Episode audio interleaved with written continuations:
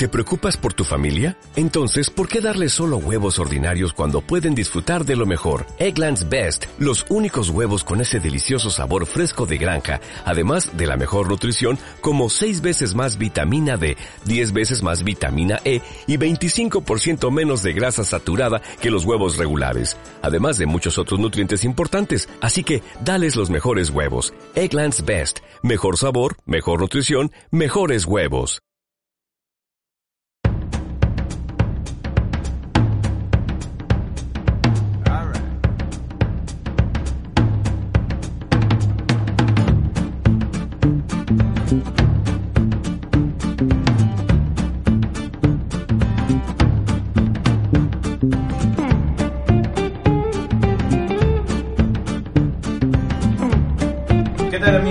Bienvenidos a un nuevo episodio, un nuevo capítulo de Bartenders en Movimiento, el podcast.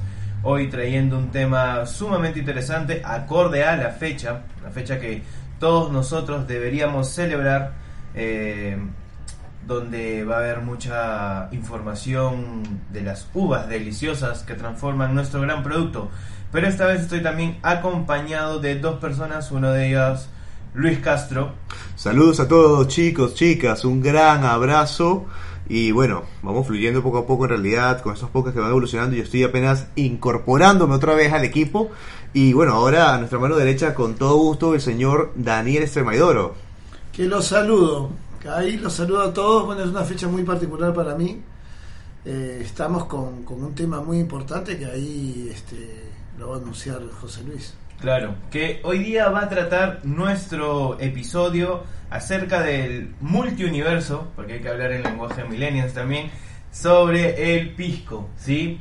Eh, cabe resaltar que los podcasts pasados están siendo muy muy escuchados, por favor recomiéndenos todos los temas que hemos venido trabajando y desarrollando, así que pueden también chequear los capítulos pasados y denle por favor seguir en las cuentas de Bartenders en Movimiento dentro de Spotify, que eso ayuda a que más personas también nos puedan seguir escuchando. Agradecemos todos los buenos consejos que nos pueden brindar también. Escríbanos a través de Bartenders en Movimiento, el Instagram, y ahí nos pueden ir dejando también qué otros temas podríamos incluir. Pero sí, nuestro tema de hoy va a ser sobre el pisco y específicamente ¿por qué? Porque la fecha es la vendimia. ¿Cómo observamos eh, la vendimia año tras año, Daniel? ¿Cómo, ¿En qué periodo se nos da? Qué momento está bueno ir a vendimiar. Bueno, en, es peligroso. En general, todo depende con qué actitud vayas. Exacto. No, eso, eso es cierto. Uno puede ir a pasar un excelente momento. O bueno, hay gente que usted sabe que va a dar vergüenza ajena siempre a donde vaya, ¿no? Pero así que no le echemos la culpa a la vendimia. Ahora, es muy particular este tema porque vamos a ver otras otras regiones, digamos, otras otras denominaciones, otras regiones de denominación de origen controlado que generalmente cae en una fecha más acotada. ¿No? Sí, exacto, sí, es, es bueno mencionar eso porque, digamos, los meses comprendidos para la, la vendimia casi siempre son, y está especificado, entre febrero y marzo. Va a depender, va a depender perdón, de todos estos cambios climáticos. Por ejemplo, el año pasado muchas eh, bodegas en general tuvieron problemas porque el verano se adelantó. Entonces tuvieron que vendimiar mucho antes, pero entre febrero y marzo se da la fiesta de la vendimia. Claro, hay un margen legal en todo caso que, que, lo, que, lo, pueden consultar inclusive en internet, en cualquier, en cualquier este sitio web que hable de pisco, porque está súper establecido, pero ¿qué pasa? Es un margen, ¿por qué? Porque puede pasar lo que dice José Luis y también depende mucho de la latitud en la que se encuentre. Como nosotros tenemos una, regiones, digamos, de producción autorizados, que están a diferentes latitudes, entonces tú vas a tener que la maduración de la uva se va a dar primero en un extremo y va a ir avanzando hacia, el otro. Exactamente. Tenemos el caso puntualmente, ahorita vamos a nombrar las regiones, pero digamos, la zona de Arequipa, Tacna, en este momento se encuentra en lluvias, entonces no es un momento específico, tanto el inicio de febrero o inicio de marzo, para que ellos hagan vendimia, porque están esperando que también estos eh, fenómenos climatológicos cambien y varíen para poder eh, cosechar. Y dicho sea de paso, eh, la lluvia es algo que, que no a muchos productores les gusta. En esta época es fatal. Sí, o la Vamos a estar hay que entender que, digamos, para cualquier producto vínico, lo, lo importante es que la, la, uva pase en sus últimos momentos por lo que se llama estrés hídrico, o sea, que no tengan suficiente agua. Eso lo que va a generar es que se concentre más azúcar producida, que es la que necesitamos para fermentar y luego para destilar, ¿no? Exacto. Pero ahora, si hablamos un poco de lo que son eh, este, las regiones de sí productoras, sabemos que tenemos los problemas en Tacna y Arequipa, pero ahora las otras eh, podrían apoderarse un poco más del mercado con, estas, con este problema de lluvias que se encuentran, lo que es Lima, Ica y Moquegua. Es que pasa, digamos, inclusive año a año. El, miren, el año pasado, por ejemplo, se pensó que no iba a haber suficiente uva. ¿Por qué? Porque es lo que había pasado los años anteriores. Pero no se contó con una con algo interesante. Que en esta región siempre se habla de que, bueno, hay otros cultivos que están reemplazando la uva pisquera. pero miren qué interesante. Muchos de los, de los agricultores eh, sembraron vid, sembraron uva pisquera alrededor de las parcelas como para proteger de vientos, digamos. Eh, la uva fue muy buena en ese sentido, los ayudó a conservar sus cultivos, pero también eh, produjo un excedente que básicamente se vendió de, una manera muy cómoda. El productor decía, bueno, acá tengo, tengo Quebranta, tengo Albilla, tengo Italia, tengo Torontel. Ven con tu camión y sácalo y básicamente había que recorrer el cuadrado alrededor. Entonces, ¿qué pasa? Ahora este año también todo el mundo hablaba de justamente de, determinadas condiciones que viene la lluvia y te las cambia. Entonces, eso es lo bueno, que tenemos esa posibilidad de que no está centrado. Imagínense, eh, coñac, llueve y son dos hectáreas cuadradas. No, estoy exagerando, pero, pero es mucho más chiquita. Entonces acá estamos muy estirados, tenemos la posibilidad de cuidarnos. bueno, pero para el consumidor final, que también en algunos casos nos están escuchando, eh, para ir dejando un poco las cosas más claras, en realidad, y evidentemente para personas que nos escuchan de fuera, pero específicamente para nosotros eh, en Perú, también deberíamos tener claros algunos puntos sobre el pisco. ¿Qué es el pisco como tal? Básicamente es un destilado eh, elaborado en base a ciertas uvas autorizadas por, la legislación, que luego cuyo mosto, o sea, el jugo de esas uvas es fermentado y llevado al alambique en determinadas eh, zonas geográficas, determinadas uvas y con determinados este, muy bien estipulados métodos. Claro, entonces, en resumen es un destilado definitivamente.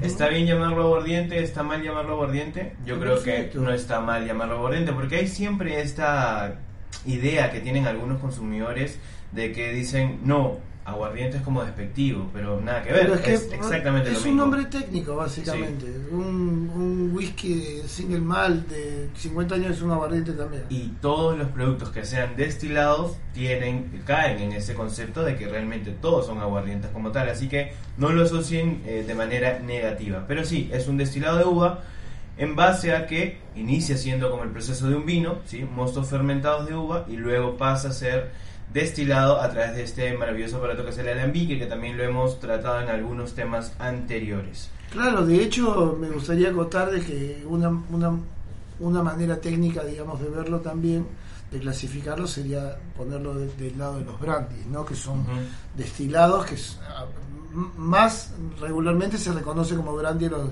a los, destilados justamente de uva, pero puede ser de cualquier tipo de fruta, entonces ahí los tenemos, lo tenemos como dentro de una gran categoría. En contraposición a, por ejemplo, lo que vendrían a ser los destilados de grano, como, como la mayoría de vodkas o whisky, ¿no? Exactamente. Sí, exacto. Y eso es algo que a mí mucho me ha funcionado, especialmente para explicarlo de manera corta y rápida a los turistas. Porque claro, un turista cuando dicen ya, y en realidad, ¿qué es el pisco? Yo les decía, es como el brandy, solo que no pasa por barrica. Entonces ahí en su universo eh, mental, por así decirlo, ya lo captaban rápido. Claro. bueno, es base de uva, entiendo, más o menos el sabor va a ser similar o qué sé yo, pero también eso habrían porque le brindabas una palabra que ellos podían reconocer. Porque claro, está que yo llego a otro país y quiero empezar a disfrutar los productos locales, pero voy a tener cierto miedo porque nunca lo he probado. Tampoco sé qué efecto me va a dar. Entonces, de esa manera, con los turistas, es algo que por lo menos a mí me funcionaba mucho. Y claro, súper rápido. Los llevas a su, una, zona de confort. Exactamente, está buenísimo. Bueno, y justo hablando de las regiones, ¿sí? tenemos un ente regulador eh, nacional, que es la CONAPISCO, directamente, que es quien determinó un poco, de acuerdo también por todo un proceso histórico que pasaron las uvas traídas por los españoles, que se adaptaron y también mutaron. Pero estas regiones son cinco. Vamos a tomarle el examen a Luis. ¿Qué regiones recuerdas o qué regiones entiendes y comprendes que son las oficiales para poder elaborar pisco? Ica, Lima, Arequipa, Moquegua. Me falta una que sería Tacna. Tacna. Hace un rato lo dijiste. Sí. Lo Pero peor es que bien. estábamos hablando Sí, justamente claro. de la lluvia de Tacna. Sí, pero es bueno, es bueno mencionarlo y, y está bien también hemos invitado a Luis a, a- a este episodio porque está bueno también que muchas otras personas que no necesariamente eh, sean originarias de Perú estén entendidos porque en el mundo se habla del pisco, No. en el mundo se habla Aunque de no lo creas, en aunque no aunque no lo creas, de este es muy gracioso porque los diferentes países que uno ha recorrido eh, se, siempre se conoce como o se escucha del pisco. Ajá. pero siempre se encuentra la duda. Por ejemplo, yo empiezo a trabajar con pisco directamente es aquí, en Ya. Perú. Mientras externamente solamente se escuchaba el rumor, no, sí, el pisco de Perú y ya. Hasta ahí se sellaba. Claro, cuando vengo a, a poder probarlo por primera vez y a entenderlo, yo digo, wow. Y muchas personas me dicen, eh, extranjeros de Ajá. otros países también me han comentado, oye, pero en verdad te gusta el pisco, porque yo siento que es un poco fuerte, que- pero en Hay verdad esa cuando, sí, pero cuando logras entenderlo, en verdad las frecuencias, por ejemplo, de un Italia aromático que es increíble cuando tú puedes encontrar los diferentes tonos en nariz de este, o en realidad, por ejemplo, unos buenos quebrantas que yo he probado, entre uno de esos, justamente Gran Cruz, ha sido una experiencia genial para mí, y esta mutación y este conocimiento que se ha dado poco a poco con el pisco, me ha encantado. Sí. Yo debo admitir que me ha encantado, y bueno, gracias a, a Nixon Inga, debo admitirlo así, ¿eh? ¿verdad? al, queri- Un al, queri- saludo a Nixon. al querido al querido chat, un saludo. Este, oye, nosotros nos poníamos a competir haciendo pisco sour. En el, en el, en el restaurante, en realidad, eso, cuando salían, nos poníamos entre los dos a ver quién sacaba el mejor pisco sour. Nunca le pude ganar. Wow. Es increíble, pero eso sí, mi pisco sour es muy bueno. Eso no lo, eso no lo puedo dejar atrás. Bueno, ya esa es una invitación en que la vamos a extender. En algún momento vamos a participar de una reunión donde Luis solamente da pisco sours. Ay, ¿Ok? Jesús. O sea, La Ay. siguiente reunión que nos podamos volver a juntar, tú vas a hacer Bueno, ya, sour, ya. ¿Sí? Nosotros nos vamos a encargar de la comida esta vez, porque tú eres el, el cocinero casi siempre. Pero bueno, sí, entonces, resumiendo nuevamente, siempre partamos desde Lima hacia el sur, para tener una idea un poco espacial de nuestro territorio. Siempre en la zona costera, ¿sí? Entonces es Lima, Ica, Arequipa, Moquegua y Tacna, ¿sí? Es básicamente eso. Denos la conformidad, señor Daniel. Está perfecto, está perfecto. Ahora vamos a las uvas en realidad. Claro. ¿no? Bueno, lo, lo- lo más importante es, es destacar siempre la quebranta, ¿no?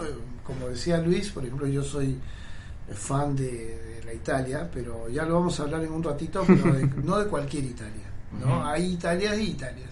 Ya, ya lo vamos a ver, no se preocupen. Ahora, claro, que también depende porque este extenso eh, número de regiones demuestra que cada tierra, cada clima es propicio para un tipo de. ¿sí? Exactamente. Entonces, para que no se nos pierdan también nuestros amigos eh, que sean bartenders o no bartenders y o refrescar a muchos bartenders también porque está bueno siempre tocar cosas que seguramente nosotros ya las sabemos en el día a día, pero vamos a, a- a tocarlas y refrescarlas. Ocho uvas pisqueras, es así.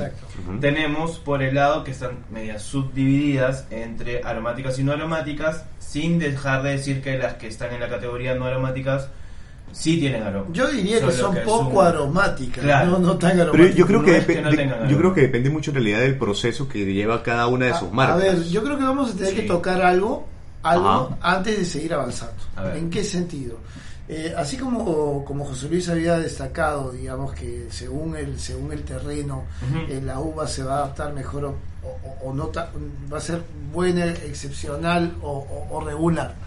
Lo que, lo que por ahí eh, es, es interesante es ampliar el contenido, digamos, am- ampliar el concepto a lo que los franceses llaman terroir que es no solamente involucra el clima, sino el tipo de suelo, pero también a las prácticas ancestrales que se han seguido durante, durante determinado tiempo para, para aplicarlo al producto agrícola, en este caso la uva. vino.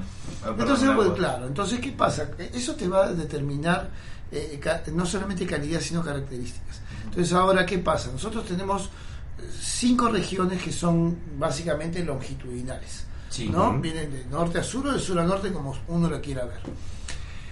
Tenemos eh, cinco grandes terroirs, por así decirlo, si no queremos subdividirlo inclusive cada Claro, uno, ¿no? Porque hay de Exactamente. Y además tenemos ocho uvas. Entonces fíjense la cantidad de combinaciones y, y- y perfiles aromáticos y de sabor que vamos a encontrar. Entonces es interesante que eso, ya, ya en un momentito lo tocamos, pero es importante saber que, por ejemplo, tanto en Perú en general como en realidad en la región originaria de Ica, Pisco, la quebranta es un... Es como la regla. Es su base. Exactamente, porque ese, Exacto. ese- ahora de dónde viene eso? Básicamente esa, esa uva, como muchas otras, viene de la, de la, de la ne- lo que le llamamos nosotros la negra corriente, pero es, es la misma la, la uva criolla en Argentina, es la uva Mission en, en Estados No, Unidos. ahora, pero no cambia, no hay una, claro, hay una modificación de minerales y nutrientes que tienen estas es que ahora sí, pero cuando trajeron las primeras, los primeros sarmientos era la misma uva. Sí, claro. Entonces, a lo largo de estos últimos 500 años, se han ido modificando. Es lo mismo que ha pasado con la Malbec en Argentina, o la Torontés también. Claro, la va, va a mutar normal, va a mutar por, por la calidad de terroir, clima, tierra, todos los elementos que existen Claro, alrededor. Es- exactamente. Es, es muy normal. De pero, hecho, fíjate que tenemos la negra corriente, que es Sí. Pero aquí, por ejemplo- muy feo en realidad. No, ¿no? es claro, Nuestra está, uva sí, negra. de- está determinada como mención de la uva como negra criolla. Negra criolla. Porque en algún momento se entendía que corriente era despectivo. Obvio. Entonces hubo ese cambio a Ah, nombrar genial. esta uva. Sí, Genial, de hecho bueno. es, es negra, negra, criolla, negra criolla, y tenemos eh, básicamente dos clones que se han derivado de eso. ¿no? La quebranta que ya hemos hablado, que es como la, la, la, la base de nuestro pisco, y la Moyar también. Sí. ¿no? Ahora, diciendo algo muy importante, que la quebranta como tal es considerada como una uva original peruana, porque de esa mutación, específicamente de la negra criolla, que se adaptó mucho, porque, siendo sinceros, eh, los españoles al venir trayendo la vid era básicamente un pedido de los cleros para poner una iglesia y al lado su vid para celebrar la, el- la misa, porque ellos tenían el prototipo de hacer vino para celebrar la misa. Claro, es parte, Era como- es parte de una adaptación. parte de la cultura. Ya- sí, ya pero veo- entonces ingresaron las uvas y de esta mutación eh, se dice que esta nueva uva que empezó a generarse la ponían en los surcos como protección para que los animales o alguna plaga atacara primero a ellas. Por lo menos esa es la versión que tengo de hace tiempo. y se las No, no estaría, no estaría Claro. raro, estaría en, estaría en conformidad con lo que está pasando que- ahora, claro. que están usándolo como cerco como un también. cerco. Entonces, esta pequeña nueva uva lo que hacían para proteger era lo del medio, pero los carrizos, ¿sí? Porque la quebranta es una, un racimo de uva que es bien cargado, es bien, bien llenito de granos, ¿sí? Y le generaba peso este carrizo y por las noches se escuchaba que estos carrizos se quebraban. Parte del nombre era que al final le decían esta uva es como que quiebra, o que era Ah, una mira. Quebrantable. Y de ahí nace un poco la idea de que sea el nombre quebranta, porque quebraba los carrizos que estaban en los surcos. Luego se da esta idea o posición de que es original peruana porque mutó dentro del territorio peruano, siendo como la ma- uva más celebrada dentro de nuestras uvas pisqueras. Este ha sido el segmento etimológico. Quebranta. Una pregunta, justamente que estás aquí, Daniel, está José Luis. Quería preguntarles justamente sobre unos detalles que yo había capturado de la ovina. Por el comentario justamente que le afectaba a la ovina, la ovina se sabe que se maneja su cepa por alturas. ¿Ok? La siembra Sí. que se da de la ovina es altura. Pero lo curioso es que por cada medida de altura que tenía, se cambiaba bastante el detalle de la ovina. No en pequeñas cantidades como algunas bits, sino en, ga- en grandes cantidades. Porque yo probé varias ovinas de diferentes alturas de la misma marca y me pareció curioso que sabían totalmente diferentes. Bueno, bienvenido, Sí. ahora te, te lo vuelvo a repetir, bienvenido al multiverso de la, de Sí, la- del pisco. Del Sí, multiver- al sí, multiverso, sí, al sí. multiverso. Te va a pasar, te va a pasar eso con algunas, con algunas, eh, digamos, explotaciones comerciales, ¿no? Que, que están trabajando de esa manera, con algunos piscos artesanales, te va a pasar por todos lados, porque en algunos Exacto. casos no hay mucho cambio. Por ejemplo, hemos visto regiones en donde, bueno, en el caso de Ubina, creo que una cosa interesante es la lucha que ha tenido la Ubina y los productores de Ubina por ser reconocido como una uva, Como como una uva pisquera, pisquera. que es la última en ser agregada a esta. Porque ojo que no es una uva vinífera. Sí, ¿no? De hecho, no, tenemos dentro del universo de las uvas, tenemos solamente una gran familia, que es la vitivinífera L, que es una uva europea, bueno, viene de Europa para nosotros, pero se supone que es de Oriente Medio, que de ahí, de vitivinífera L, sale todo, Merlot, Cabernet, Malbec, eh, Sauvignon líneas. Blanc, todo, Claro. todo. Y da la casualidad que hay, pero de hecho hay otras, ¿no? Por ejemplo, en América se ha desarrollado mucho la brusca, por ejemplo, que no es vitivinífera. Y en el caso de Lubina, justamente no es vitivinífera. Y hay mucha gente que decía, no, no, no la podemos incluir. No sé si será No por un tema del que dirán. Escúchame, no, estoy Pero- seguro si el, el dato, pero en, digamos, todo el, todo el 2000, del 2000 al 2010, yo estuve muy, muy asociado, muy cercano a algunas marcas de pisco. No estoy seguro con este dato que voy a dar, pero, y corro- corrobórenlo también, invitamos a que, a que busquen un Exacto. poquito de información, pero creería que la ubina recién se incorporó a esta gran lista en el 2008. Entre Yo- el yo 2006 creo- o 2008, no estoy seguro Yo si creo que yo creo que informalmente obviamente eh, ha pasado, pero no Obvio. sé si hace un par de años Porque han dado plena vigencia a que ya Yo diría que antes del ¿no? 2010 ya, ya habían personas que producían ubina. y Ah, que- y seguro, que- seguro. Pero más de producción, que la Conapijo como tal la- ya la reconocía Ah, porque la integró, ya que antes habían siete. Estaba, y eso me ojo, cabe. ojo, perdóname que me interrumpa, pero ojo que eh, durante un tiempo, que fueron varios años, se permitió el etiquetado de productos de Ubina, pero sujeto a una revisión posterior. Sí, o sea, la- la regulación, exactamente, exacto. exactamente. Entonces, para no saltarnos, ya que nuestros amigos que nos están escuchando no terminamos de definir, entonces, si hay un grupo que son aromáticas, hay otro grupo que técnicamente se les llama no aromáticas, pero consideramos que sí tienen aroma. Y sobre esos dos tenemos, dentro de las aromáticas, se encuentra la Italia, Torontel, Moscatel y Moscatel y Albilla. ¿Sí? Directamente esas cuatro. En el lado de las poco aromáticas, por mencionarlo así, tenemos la Quebranta. que es como la más reconocida, la Mollar, negra criolla y ubina, siendo esta la última en haber sido agregada. Claro, que llegó Sí. para la simetría, está buenísimo. Sí, perfecto. Y ahí, ahí nadie se pelea. Cuatro para ti, cuatro para Exacto, ya estamos, estamos bien, estamos bien equilibrados ya. Exacto. Pero bueno, entonces, ya, ya sabemos regiones, ¿sí? Eh, porque esto estamos aprendiendo todos en conjunto. Sabemos eh, las ocho La- uvas pisqueras, ¿sí? Exacto. Esa subdivisión entre aromáticas, poco aromáticas o no. ¿Y qué nos queda? ¿Qué tipos de pisco? Ah, Sí. bueno, fantástico. En ese Tipos sentido. Durante muchos años hemos estado con un tema de eh, lo cambiamos del pisco puro, el acholado, Exacto. exactamente, pero confusión y mosto verde. Pero qué pasa ahora ya como se ha estandarizado. No, no, no tengan miedo de que no es, no es como siempre solemos decir, oh, esto solamente pasa acá. Chicos, hace un par de años que el whisky escocés ha tenido un reordenamiento. Por ejemplo, lo que se llamaba antes Pure Malt no existe más. O Exacto. sea, se hizo una nueva sí, clasificación, ¿no es cierto? Entonces, ¿ahora qué pasa? Eh, tenemos básicamente pisco puro, que es Sí, básicamente de un solo tipo de uva. exacto. Tenemos, pero con el proceso completo, digamos, ¿no? Con eh, la- una fermentación donde todas las azúcares se han transformado 100% logrado. exactamente. Por lo menos se metaboliza, los, fer- los fermentos han metabolizado todo el azúcar que había ahí. Exacto. Después tenemos el acholado, que es una especie de cubé, de blend, de mezcla. Que ojo que la legislación permite que, se, que esa mezcla se dé en diferentes estadios. O sea, tú puedes fermentar dos tipos de uva o puedes destilar dos tipos de, de, de- Claro, de o sea, vino y fermentado. y o los puedes mezclar al final, Al final, inclusive, sí. ¿no? Entonces está bueno, en ese sentido, es como más de autor. el- el- Exacto. Yo creo que la- cada marca tiene en su acholado la expresión que a ellos les Entre gusta. gustos y colores. Exacto, Así de sencillo. exactamente, porque lo demás es básicamente, y esto lo vamos a seguir tratando en este capítulo, es lo que te dio la tierra. ¿ah? Pero, pero entonces De ahí parte. la complicación viene más que todo en el momento de hacer el blend. Claro. ¿Cómo vas a hacer el proceso base para poder después blendear? Claro. Ahora, Yo te digo, lo más fácil, perdóname, pero Sí. es súper, o sea, no quiero ponerme yo a hablar de, de- de gente que hace un trabajo distinto al mío, pero considero yo, o, o me animo a decir que es más fácil hacer la mezcla cuando ya el producto está terminado, que tú no.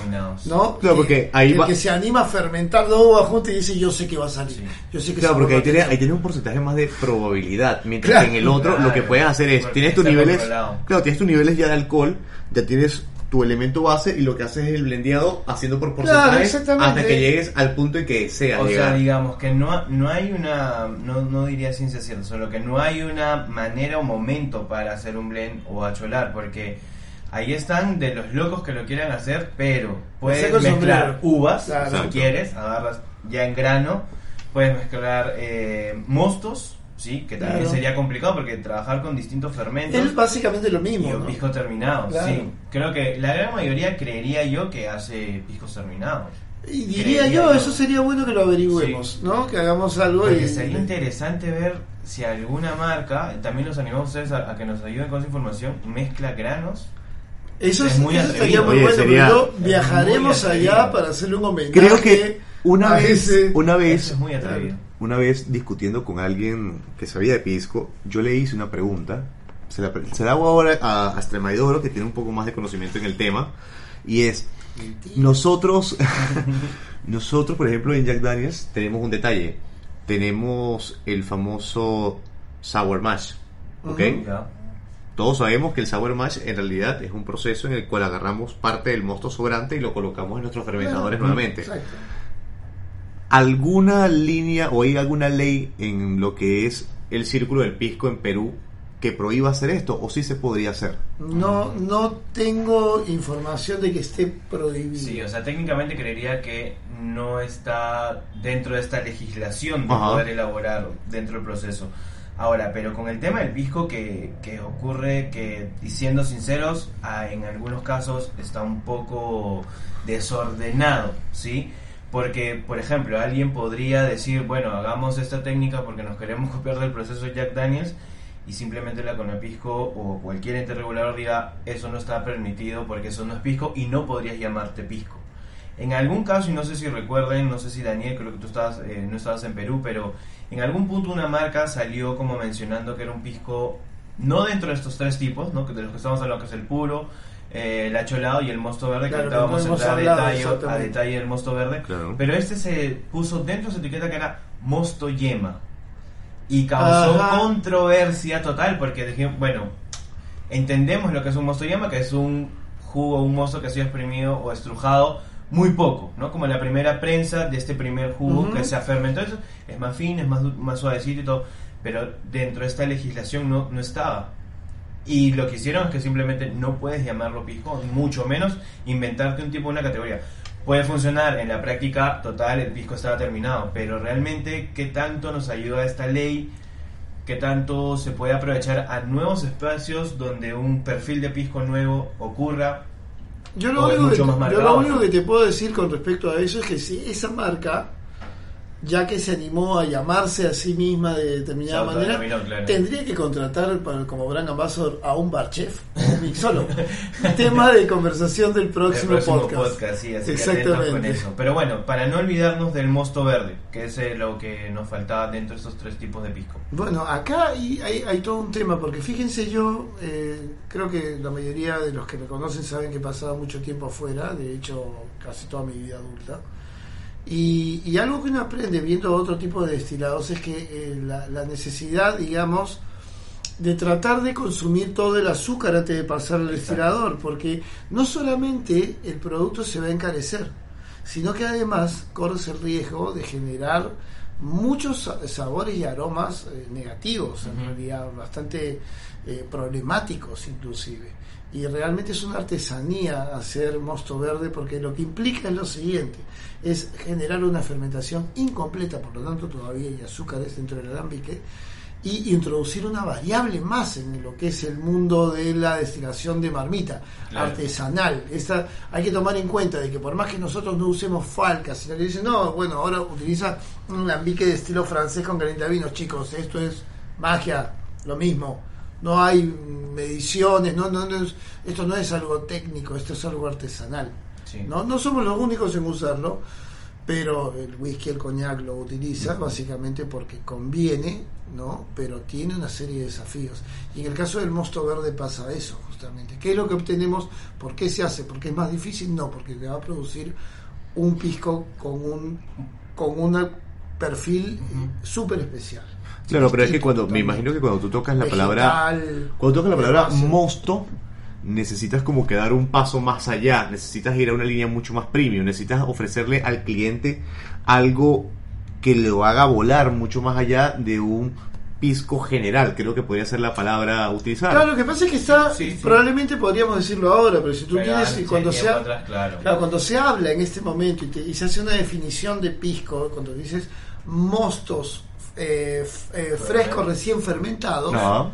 ¿no? Yo creo que ahí es donde tú entiendes qué significa un mosto verde, o sea, que mm, justamente es un mosto que no terminó no de, de fermentar, madurar o, o- de fermentar, Que exactamente. Sí, claro, claro. Se le pone verde porque es, digamos, que no maduró en su totalidad como el estilo de la fruta. Vamos a decir- Una fruta está madura, tiene mucho Exacto. o está verde que no terminó su proceso aún. Claro, en este caso el, el- el- el tiempo que tendría que haber pasado no en la planta, sino en la fermentación. En la fermentación. Ahora, yo tengo una hipótesis muy, muy... Ajá, señores. volátil Llegó, llegó un momento de expedientes secretos X opinión, con. José Luis. Que puede ser una idea muy inusual también, pero considero o creerían, no tengo el dato, eh, que el mosto verde puede haber sido un resultado de apresurar el de hacer un pisco.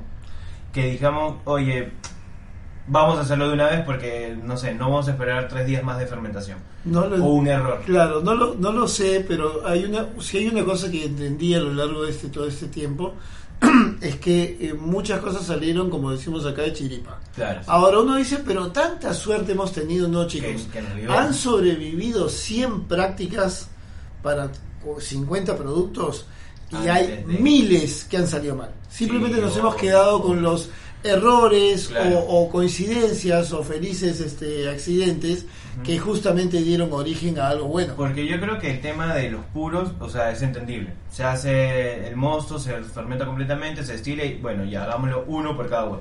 Que en su momento muchas personas, ¿sí? Eh, cuando hubo este boom de, de reconectar el peruano con el pisco, que estoy hablando entre 2003 y 2010, que muchos eh, bodegas dijeron, bueno, hay que hacer un pisco de calidad. Había esa confusión porque creían que el puro solamente era de quebranta. Claro. Cuando el puro normalmente es de un solo tipo De de, un solo uva. tipo de cepa, Entonces claro. ahí teníamos entendido que el puro, una uva, perfecto. El acholado básicamente se da por la mezcla, que lo sabemos de que los hacendados le daban una cuota de cada pisco que producían a sus capataces, a sus peones, muchos de ellos algunos esclavos, sí, porque es parte de la historia. Y ellos los domingos se juntaban con cada cuota que recortaban de cada una de sus bodegas, la mezclaban y muchas veces esta mezcla era un pisco mucho más rico que la de su propio jefe, ¿sí? la del Sí. hacendado. Y nace ese acuñamiento con el nombre de acholado porque pues era un pisco o de los cholos o porque por la raza como tal, que es una mezcla. Mezclado. El Mezclado. que no tiene de inga, tiene de mandinga. Claro. Entonces se acuña esto de acholar, ¿no? Pero el mosto verde es donde digo, ¿a quién se le ocurrió? Oye, y si probamos no fermentándolo completamente, Hay que, seguramente, miren, hay- acá hay un buen par de, de expertos en este país que seguramente, pues, me ocurre por ahora Lucho Zárate o, o el señor eh, Carlitos Romero, repente por ahí. Romero, Ba- Ba- Barriga, Eh, puede ser, no me acuerdo cómo se llama el otro señor, que es muy, muy, muy, que ha escrito varios libros inclusive, pero no recuerdo Bueno, su nombre Guillermo ahora. también, que en algún Guillermo, momento obvio, está muy, Guillermo muy cercano a, a- a- a la historia y data del pisco. Lo que sabe. Guillermo, impresionante, hay que callarse y escucharlo. Sí, exactamente. Entonces, bueno, ahí tienen datos que también los eh, invocamos para que también ustedes puedan seguir eh, buscando, teniendo mayor información. No se queden solamente con la nuestra. Hemos querido acercarnos un poco a este universo pisquero. ¿Por qué? Porque estamos celebrando época vendimia. Así que si tienen ganas de celebrarla como tal, vayan a, a la zona sur más cercana, ¿sí? porque no sabemos desde qué parte de- del país nos estén eh, escuchando y vayan a celebrar con los productores, conozcan el proceso, visiten bodegas, creo que es la fecha adecuada para eso. para poder tomar. Y ojo, recomendaciones, porque me ha sucedido a mí, seguramente a todos, mucho se celebra eh, la fiesta de la vendimia tomando cachina, ¿sí? que es justamente el nombre técnico que le dan o más, más nombre técnico que Coloquial, sea más coloquial, exactamente. exactamente, ¿no? De estos mostos fermentados antes de que pasen a ser destilados. Mi primera Es experiencia con el alcohol. ¿No? Una ahora una pregunta, para esta visita justamente a las destilerías, cuéntanos, este, Daniel, ¿qué deben hacer nuestros queridos oyentes para poder visitar Gran Cruz? Bueno, nosotros estamos en este momento en un proceso de reorganización. Saben que Gran Cruz eh, ha sido una, un- una bodega que ha estado siempre abierta al público. De hecho, a mí me sorprendió la cantidad de eventos que no solamente se han hecho a nivel empresario, sino que inclusive eran organizados por gente de, de la localidad muy cercana de Totorita. Estamos ahí, básicamente. Claro. ¿no? Entonces, eh, ahora justamente que Que esto nosotros... es directamente para ubicar mala. ¿Sí? Exacto, estamos frente a Mala. ¿no? Y estamos a, a mm, 200 metros de la, de la carretera.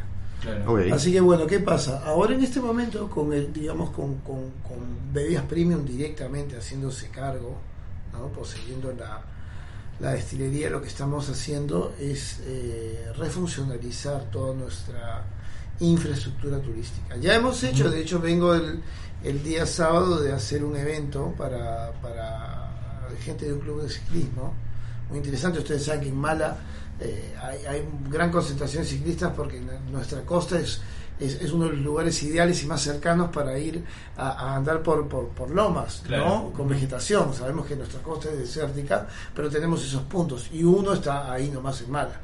Así que estamos viendo justamente eso, pero yo creo que este va a ser un buen medio para, para ir eh, comunicando cuando empecemos con las primeras, porque si hay una cosa que, que me gustaría es que fu- fueran bartenders para allá. Claro. Claro, para generar una, Sería- una comunidad. Sería una buena idea en realidad No, aparte poder... me, me muero de ganas con que, porque conozcan el producto porque eh, es, es interesante. Yo he tenido la oportunidad de estar en otros en otras eh, destilerías y todo el pisco me gusta a mí, pero es impresionante la diferencia que se ve en Gran Cruz entre una cepa y la otra y me encantaría que eso lo Claro, y sacar- aparte que lo, lo interesante también es, es generar una experiencia desde el grano, ¿no? Exacto. Porque cada uva muestra un perfil que te va a dar algo positivo para el final de la destilación. ¿no? Y creo que hay que cuidar desde ahí, claro. La, o sea, ahorita nosotros estamos tratando la avenida que es celebrar básicamente la fiesta de la cosecha para eh, los pisqueros, eh, pero todo eso empezó hace nueve meses atrás, hace Exacto. un año posiblemente Exacto. cuando empezaste poniendo los primeros granos y esperar parto todo el proceso Exacto. hasta que ese grano resulte. O sea, hay, hay, mucha, hay mucho trabajo por medio y creo que cabe destacar lo que decía Daniel, que sigue siendo artesanal. Yo eh, diría que incluso grandes bodegas siguen siendo semi-industrializadas, no es que sean Es que, 100% es industrializadas. que se industrializa lo que se puede. Exacto. Cuando uno ve industrias como la del muy reputado coñac o el mismo whisky escocés, el hecho de que tú ya uses un alambique de marmita cuyo diseño es de, de la Edad Media y sigue siendo igual, ¿qué puedes industrializar ahí? No. Claro, porque al momento, al momento que eliminas cualquier tipo de detalle, vas a eliminar también elementos de su perfil. Claro, fíjate lo que es un master distiller, por ejemplo, de ese tipo de, de bebidas. Es una persona que trabaja. A mí me tocó, miren, no, no voy a decir marca, pero me tocó estar en Centroamérica en una, en una destilería de ron. Y, y me acuerdo que habían dos chicas que conocí, tengo fotos de ellas y todo. Dos chicas que estaban trabajando. Sonó, sonó romántico, ¿no? Sonó, sonó intenso. Yo Ah. ahí en Aún tengo el medio. recuerdo y las tengo- fotos. sí, aún tengo el recuerdo y las fotos. Y, y en el corazón también. No, hablen- no, no, fuera de pavadas, este, realmente me, me pareció increíble. Esas chicas en ese momento tenían 24 25 años y, ¿Y eran que aprendices o eran destiladores? estaban trabajando con la Master Distiller. Oh. Ah, estaba, eran, ella. eran mano de guerra de la Pero Master Distillery. fíjense que solamente una de ellas iba a quedar seleccionada. Ah, guas, wow. ¿sí? Y mientras tanto estaban viviendo en un pueblito en la punta del cerro, viendo a ver quién quedaba. quedaba? ¿Por qué? Porque en realidad, ¿cómo están aprendiendo? Ah, bueno, pero que hagan un curso a distancia. no se puede. No se puede. Eso se aprende en el Allí. campo. En la cancha, claro. En feeling, con la mano, eso, ¿te das cuenta? Entonces, para los que para los que se preocupen por la por la no seleccionada, quieren que les diga una cosa, una de ellas era sobrina de la de la Master Distiller, no sé como uno dice, ya, ya, esta va a quedar. Pero no crean, es la Master Distiller, no la dueña de la empresa. Claro. Así que, Necesita gente exactamente, alguien evaluará. Pero ¿y qué pasa con la otra? ¿Qué pasa con la otra? Ahora, para que se queden tranquilos nada más, no me quiero salir del tema. Pero ¿qué pasa si a ti, Luis Castro, no te seleccionan? ¿Sabes cuando salgas y cruces la puerta, 200 marcas te van a caer porque encima? todo el conocimiento que adquiriste Exacto. durante ese tiempo aprendiendo con ella va a ser una herramienta increíble. Claro, imagínate una marca nueva de ron que quiere, bueno, ya te tiene a ti. Ya, ya te implantaron todo, Claro. obvio, Exacto. tienes la, la información. Todo el y, en este mundo la información aún vale mucho. Exacto, ¿Sí? entonces ¿qué pasa? Ahí tenemos mucho, mucho eh, desde el agricultor.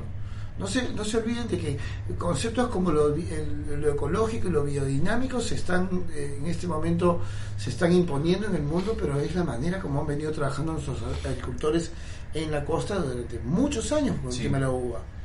sea, Sí. nosotros tenemos básicamente un proceso que es ancestral. Una cosa interesante a tomar en cuenta es, por ejemplo, quienes han escuchado la frase alas de querubines, Sí. o por ejemplo, eh, eh, muchas otras cosas increíbles que se decían del pisco nuestro hace 200, 300 años.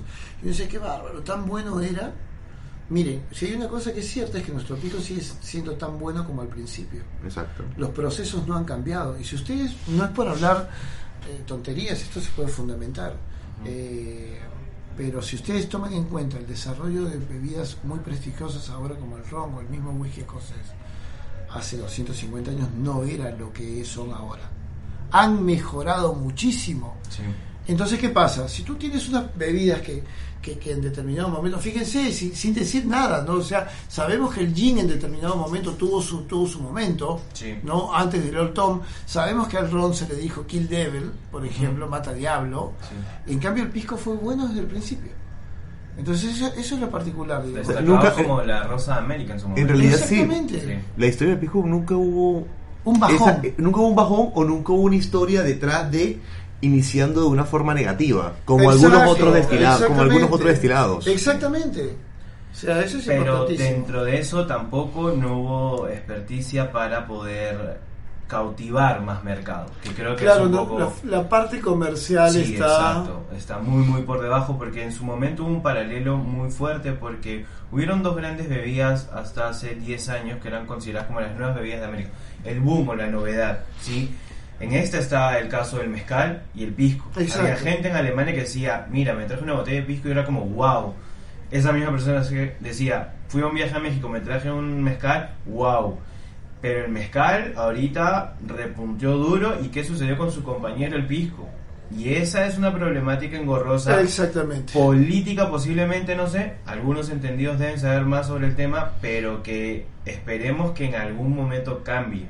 A mí me ha tocado estar del otro por- lado. Por el tipo de, de producción que hacemos, no tenemos una gran eh, cantidad para poder elaborar y cubrir algunas demandas globales, pero hay que ponernos creativos y, y entender ese proceso de la ley para que pueda funcionar Sí, y, yo creo- y el pisco yo- llegue a más Yo países. creo que desde, desde nuestro desde el lugar que nos toca, ¿no? Porque si nos ponemos a tirar la oreja, por ejemplo, yo podría decir en determinado momento he estado del otro lado y me ha tocado hablar con productores y no no no no es para decir eh, nada malo, al contrario, siempre el aporte es positivo de nuestro Sí. lado, ¿no? Porque queremos al pisco y de hecho a esas empresas también les deseamos lo mejor, que les vaya bien, porque les va bien a ellos, les va bien al pisco. Exacto. A Pero todos. ¿qué pasa? Pero, pero yo he escuchado gente que me decía, no, nosotros con, con, con una, con unas ínfulas somos una bebida que nos, nos han pedido en Japón, una caja exportaste flaco y tenés una producción chiquitita.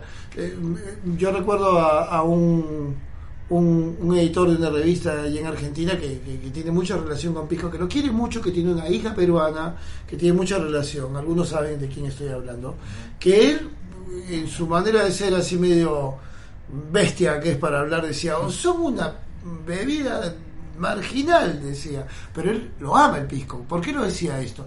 Porque decía, tomen conciencia de que no es momento de sacar pecho. Claro. ¿no? Es momento de ponerse a trabajar. Porque, que- fíjense, por ejemplo, ¿qué, qué, qué es lo que yo siempre digo? A nosotros nos toca como bartenders entender mejor el pisco y destacarlo. ¿Y el público qué tiene que hacer? Comprar. Exacto. Exacto. ¿no? El productor, justamente, ver cómo aumenta la calidad. La gente que trabaja en marketing y comercial, ver cómo lo vende mejor. claro. Exactamente. Sí. ¿no? Todo está amarrado en cadena, ¿no? Exacto. O sea, es literal. Ahora, una pregunta. Yo, por ejemplo, he visto los casos con el whisky, con el whisky, este, en el cual llegó un punto en que muchos se unificaron para poder trabajar en equipo y poder hacer que su destilado pudiera crecer conformando unas, unas diferentes uniones. Por ejemplo, en Irlanda se dio esa unión con diferentes destilerías para poder Tuvo hacer que que, ser. Que ser después, ser, después de la segunda, una- exacto, después de claro, la segunda guerra mundial. Con los americanos también se dio eso. Con los, es- con los escoceses también. Por. En varias, con varias destilerías se dio eso, con varias unificaciones. Este, no nombrarlas ahorita por, por en realidad es parte de la historia. Sí.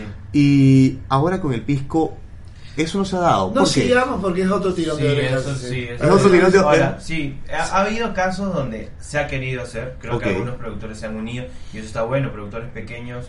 eh, yo soy muy cercano por mi familia a la zona de Carabelí y, y hay como una asociación de pisqueros de Carabelí para poder destacar y venían incluso a los concursos eh, del pisco, pisco. como asociaciones productores de pisco de Claro, Carabelí. en. Tacna se hizo- Wow, chiquitita. Pero, ¿qué hablamos cuando, o qué, o qué sucede cuando 30 cabezas, ¿sí? porque dos piensan bien, tres están que discuten, 30 cabezas quieren destacar su imagen, su marca, para tratar de dejar por un lado quiénes son y unirse a un gran grupo y salir. Es una problemática como dice Daniel, mejor tocarla en otro momento o mejor tocarla con un pisco Sí, en la mano. termi- No, terminaría, terminaría esto entonces con la frase de mucho cacique y poco indio. Es no que sé, me- no me parece posible. que sea tan Sí, así, me claro. parece que en realidad que podemos decirle que solamente me quiero yo. Sí. Ah, ¿Viste? O sea, solu- soluciones van a haber varias, de hecho, pero ponernos de acuerdo. Ojo que nos pasa eh, los bartenders también, ojo, ahí Sí. anotando. Sí, los bartenders sí. también. Bueno, y hablando justo de bartenders también, y para ayudar a, a- a nuestra audiencia que pueda ser personas que no necesariamente estén detrás de la barra, sino que tengan afinidad a la coctelería o al sabor, los grandes cócteles clásicos con pisco. O sea, se reconocen, diría, tres muy reconocibles por, por, por muchos consumidores. El pisco sour es como la gran estrella, lo primero que recomiendan a, alguna persona que visita, ¿no? Que también hasta cierto punto está mal, porque una persona que llega a Perú y le das pisco sour en el aeropuerto, pisco sour en el almuerzo, es como, basta, ¿no? O sea, cálmale un poco. Tenemos el gran chilcano que resurgió mucho, hasta hace 15 años hubo un boom eh, fenomenal del chilcano, creo que sigue vigente. Eh, ya tenemos esta fecha que, que la mencionamos en creo en unos podcasts anteriores Sí. como la semana La Semana chilcano, Chilcano, obvio, muy hay como importante. estas este, iniciativas muy, muy interesantes Eh, el gran capitán no con una data muy muy muy muy antigua el gran como Manhattan peruano también llamarlo Exacto. así no por el lado de los el, el lado aperitivo Eh, ¿qué otro cóctel tenemos? No, tenemos el cóctel de la también olvidado en esta época. Totalmente, ¿no? que en teoría el 5 de marzo, mira, y estamos ahorita, el 5 de marzo el norte celebra el Día del Algarrobo, ojo. Claro. Y en algún momento hubo un intento por celebrar también ese cóctel, que el 5 de marzo sea el cóctel de la algarrobina. Claro, aparte es un, es- son dos productos costeños, digamos, es el pisco, pero el pisco es, convengamos que es de centro-sur y, la algarro, y el algarrobo del norte. Del norte, sí, ¿No? exacto. Así que que mira que a mí me, me- me tocó en algún momento estar por el norte, aparte de la vez que, que fuimos, que lo pasamos genial,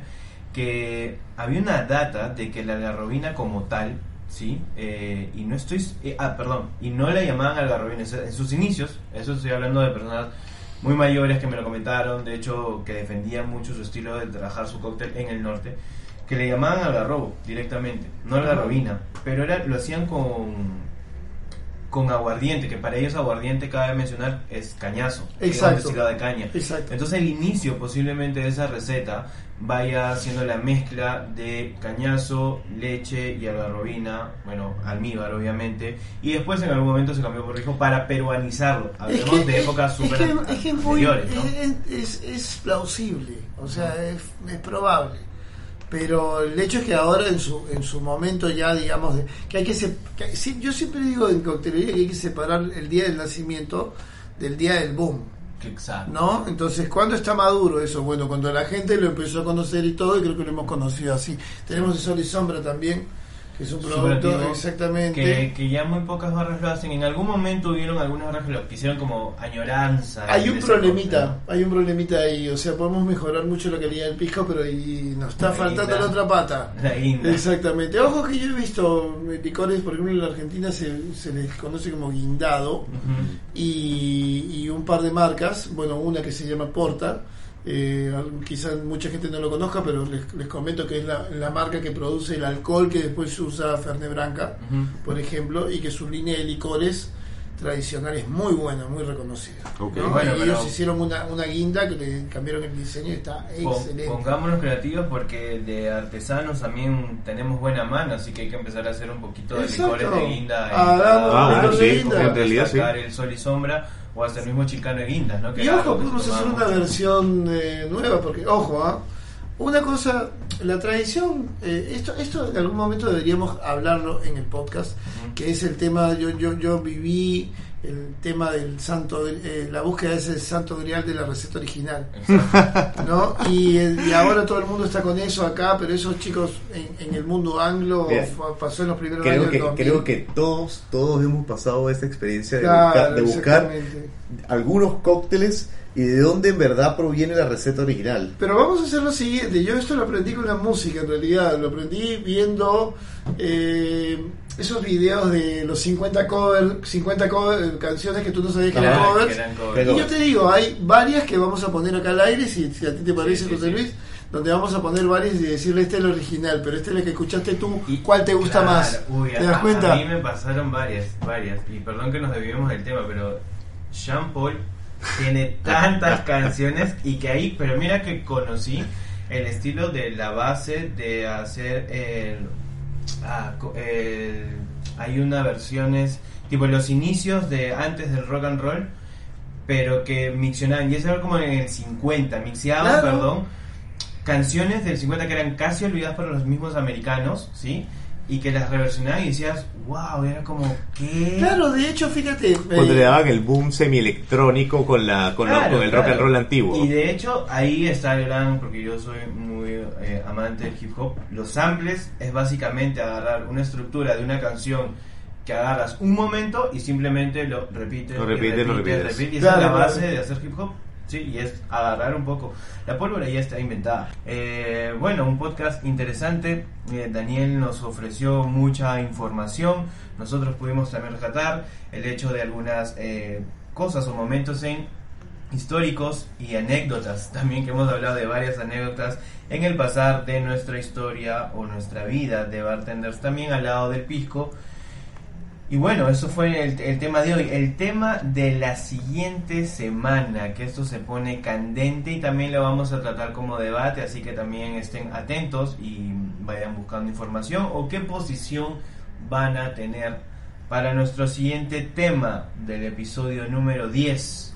Va a ser bartender o mixólogo. Así que ahí vamos a entrar a detalles. Mira, ahí, ahí sí nos vamos a poner filosóficos hasta explotar la cabeza, Sí, increíble. no, vamos a venir armados, ¿sí? Para poder eh, determinar eh, estas grandes palabras que ya vamos a tocar. No queremos dar más detalles sobre el tema, pero estén atentos a nuestro siguiente episodio.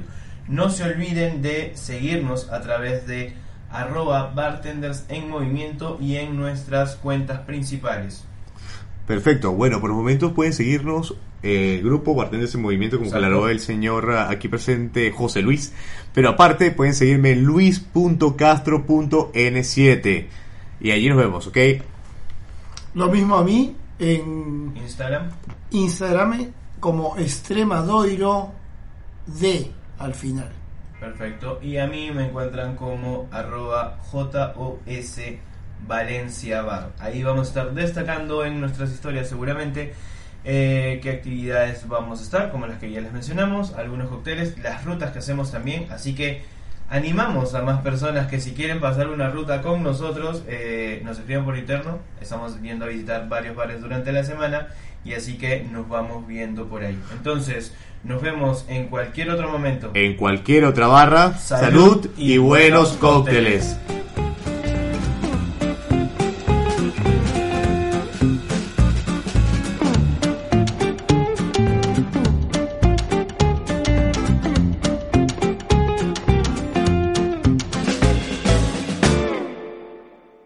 Como nuevo cliente de Western Union, puedes disfrutar de una tarifa de envío de 0 dólares en tu primera transferencia internacional de dinero en línea. Envía dinero a los tuyos en casa de manera rápida, fácil y conveniente. Visita westernunion.com o descarga nuestra app hoy mismo y tu primera tarifa de envío corre por nuestra cuenta. Aplican ganancias por cambio de moneda. No disponible para tarjetas de crédito y envíos a Cuba. Servicios proporcionados por Western Union Financial Services Inc. NMLS 906983 o Western Union International Services LLS NMLS 906985.